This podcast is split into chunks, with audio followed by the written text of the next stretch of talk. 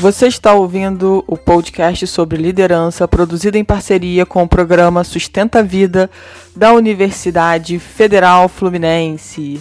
Fala, líder! Eu sou Fernanda Gonçalves, administradora, pós-graduada em recursos humanos, treinadora comportamental pelo IFT. E no episódio de hoje falaremos sobre: Você tem horror aos profissionais de RH? Você tem horror aos profissionais de RH?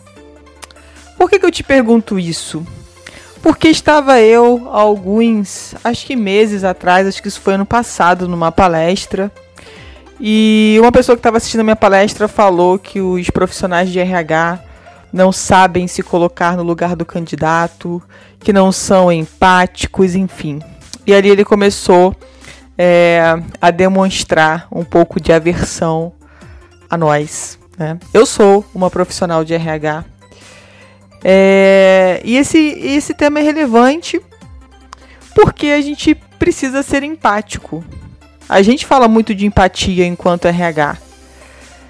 Só que muitas vezes o candidato que está do outro lado, é, ele não consegue, no desespero né, de, de querer o emprego, de querer a vaga, ele não consegue compreender que existe um perfil já definido pela empresa é, com relação às estratégias do que a empresa busca com aquela vaga, com aquele cargo, com a cultura organizacional, com uma série de testes históricos que a empresa tem, o que deu certo, o que não deu.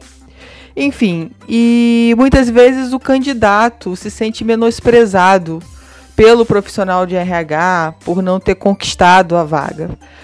E na verdade não é nada disso, né? Na verdade é exatamente o que eu acabei de colocar nós temos um perfil já pré-determinado por tudo que já foi testado ou ainda quer ser testado na empresa. E muitas vezes o candidato ele, ele não compreende. E isso é compreensível também. Porque o candidato não é profissional de RH. E ele não consegue muitas vezes entender, ele, ele, ele acredita né, que, que ele deveria, é, de repente, ser melhor tratado, ou que o profissional do RH deveria ser mais empático. E nessa situação não é uma questão né, de empatia, e sim de ser um RH estratégico. Nós, profissionais de RH, e aí eu falo em nome de todos os profissionais, entendemos os candidatos, muitos de nós já passamos por isso. Eu quero te dizer que existe uma estratégia junto ao RH e isso é fundamental para que a organização onde a gente trabalhe cresça. Se o RH não for estratégico, fica realmente complicado a organização crescer de uma forma estruturada com relação às pessoas. E entendendo esse lado, né, o quanto o RH é estratégico importante dentro de uma organização, nós precisamos nos posicionar. E muitas vezes, é, nos posicionar é buscar o que é melhor para a organização, inclusive para quem vai ocupar aquela vaga. Entrar numa vaga, ser contratado para uma vaga que não é sua, que não tem o seu perfil, só vai fazer você sofrer nos próximos meses. Você pode ter certeza disso. Só que naquele momento, muitas vezes de sufoco, a pessoa está meses desempregada, tem boleto para pagar, tem filho para sustentar, tem aluguel. Ele acredita e acha que aquele profissional do RH, né, tinha que ter contratado ele. E eu sempre digo, né, se fecha-se uma porta, com certeza vai se abrir uma janela. Uma das grandes falhas dos candidatos e que eu vejo demais acontecendo é que quando a gente lança uma vaga, quando a gente vai lá e divulga a vaga, faz um post no, no Instagram, no Facebook, enfim, nas mídias sociais, é, a, a gente coloca o perfil exatamente para buscar aquele perfil de profissional e as pessoas acreditam de uma, de uma certa forma que aquilo é uma ilusão, aquilo que está escrito lá, o perfil que a empresa precisa é como se fosse uma mentira.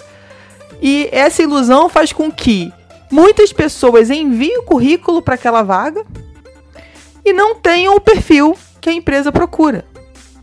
E nesse enviar o currículo não, não tendo perfil, faz com que o candidato acredite que haja, não sei se é uma mágica, se é um milagre, o que, que ele pensa sobre isso. E ele acredita que aquilo vai resolver. O fato dele enviar o currículo é uma grande iniciativa da parte dele. E você pode ter certeza do seguinte: se foi postado é, uma vaga Nessa vaga tem um perfil, e se você não tem aquele perfil, se você não tem aquele conhecimento, se você não tem aquelas habilidades, não envie o currículo, não naquele momento. Porque na verdade, o que, que, o que, que você está fazendo? Você está fazendo com que a pessoa que está responsável por esse processo seletivo perca o tempo dela olhando o seu currículo e descobrindo que não é o perfil que a empresa busca, não foi o perfil que a empresa divulgou. Então, nesse momento, você está muito mais queimando o seu filme do que fazendo algo muito bom. Envie o teu currículo depois, num próximo momento, mas não no momento em que está se precisando daque, daquele perfil. Porque se o seu perfil não é aquele, não adianta você enviar. E o que, que acontece? A gente que trabalha com, com recrutamento e seleção, com RH, e aí os meus colegas de trabalho né, vão entender o que eu vou colocar aqui, é, a gente acaba perdendo muito tempo olhando uma série de currículos, acreditando que as pessoas que estão enviando leram o post, entenderam qual é o perfil, e quando a gente para para ver, é uma pequena minoria, um percentual muito pequeno, é, com o currículo próximo do perfil que a empresa deseja. Então é para se pensar, candidatos, é para se pensar. É, primeira coisa que é muito importante, não fica mandando currículo para todas as empresas. Existem candidatos que mandam currículo para todas as empresas.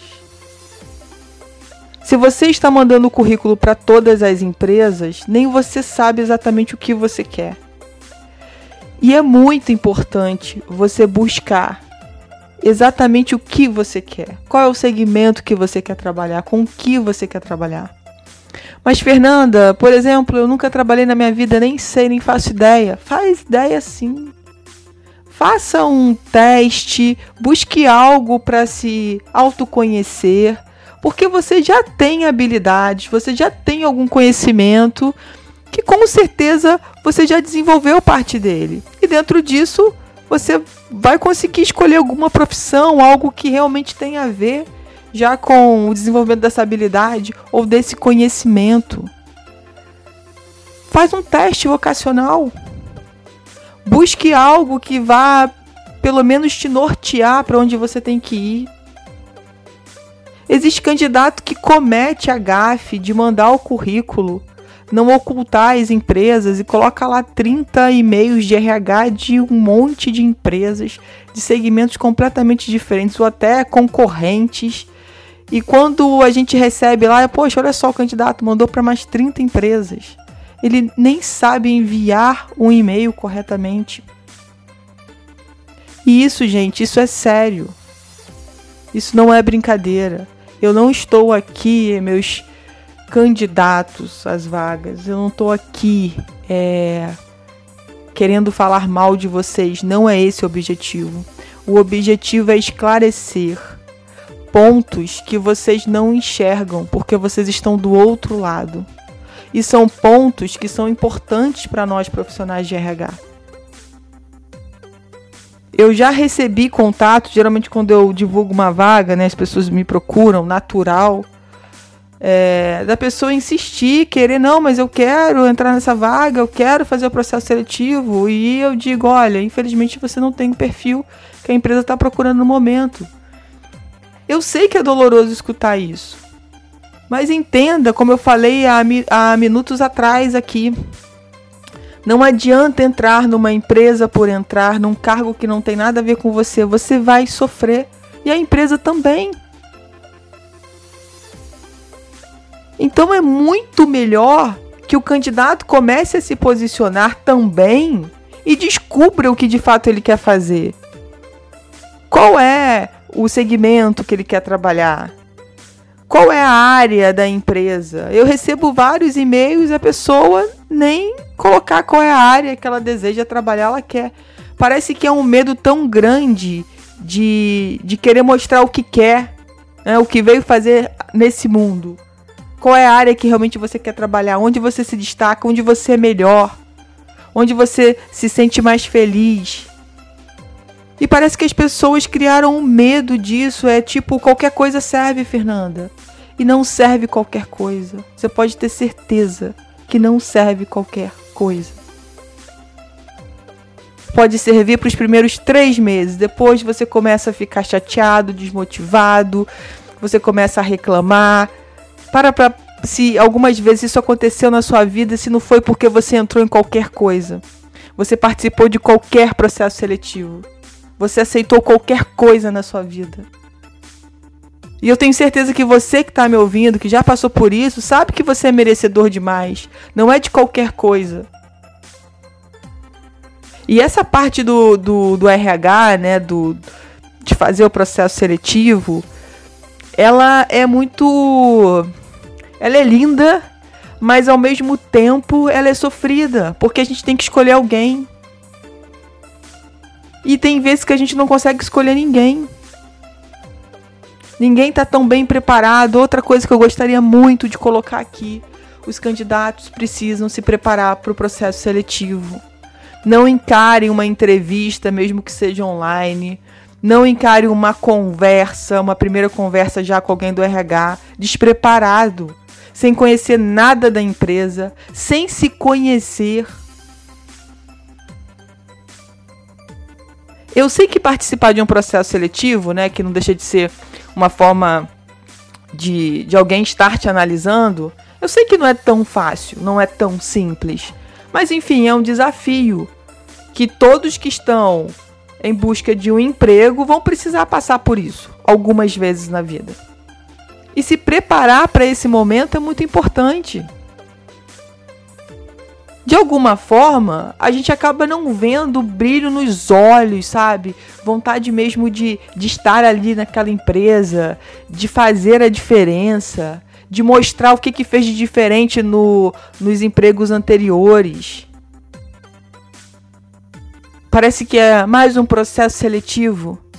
E no final as pessoas têm horror a nós que somos profissionais de RH e dizem que nós não nos colocamos no lugar delas. Tenha certeza que não é isso. Nunca foi. O que nós buscamos são os profissionais adequados para as vagas adequadas. Para que haja sucesso tanto da empresa quanto da pessoa que está ocupando aquela vaga que você possa entender isso a partir de hoje e que você possa buscar realmente a área que você tem desejo. Mas, Fernanda, a área que eu desejo é muito difícil. Pode ter certeza que faz parte do seu crescimento, do seu caminho. Todas as áreas são difíceis. Pode perguntar para qualquer profissional que definiu uma área para trabalhar se foi fácil.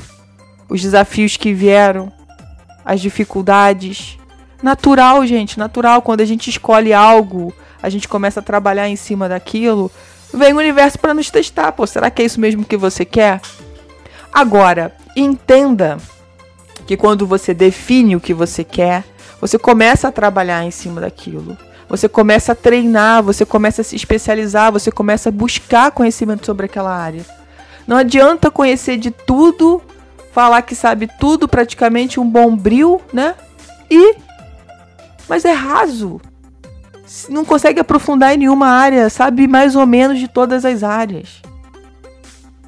E todas as empresas estão procurando grandes profissionais, pessoas que de verdade querem se desenvolver, que de verdade querem mergulhar, querem dar o seu máximo, querem ser os melhores profissionais.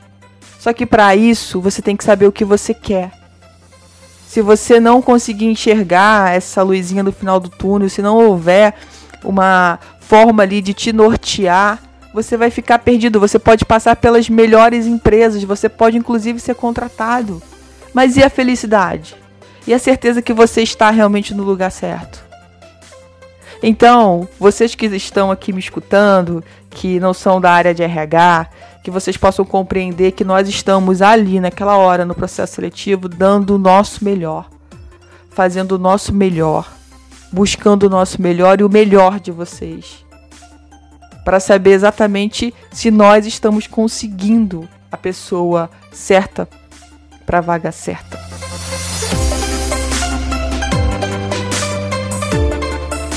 Você ouviu mais um episódio do podcast sobre Você tem horror aos profissionais de RH? Do programa de extensão Sustenta a Vida da Universidade Federal Fluminense. Caso deseje enviar alguma mensagem ou dúvida a um de nossos especialistas, basta escrever para podcast@sustenta-vida.com, colocando no assunto da mensagem o nome do especialista desejado. Para mais informações sobre os nossos projetos, acesse sustenta-vida.com nosso-ead.com e o meu Instagram, Fernanda Treinadora Oficial.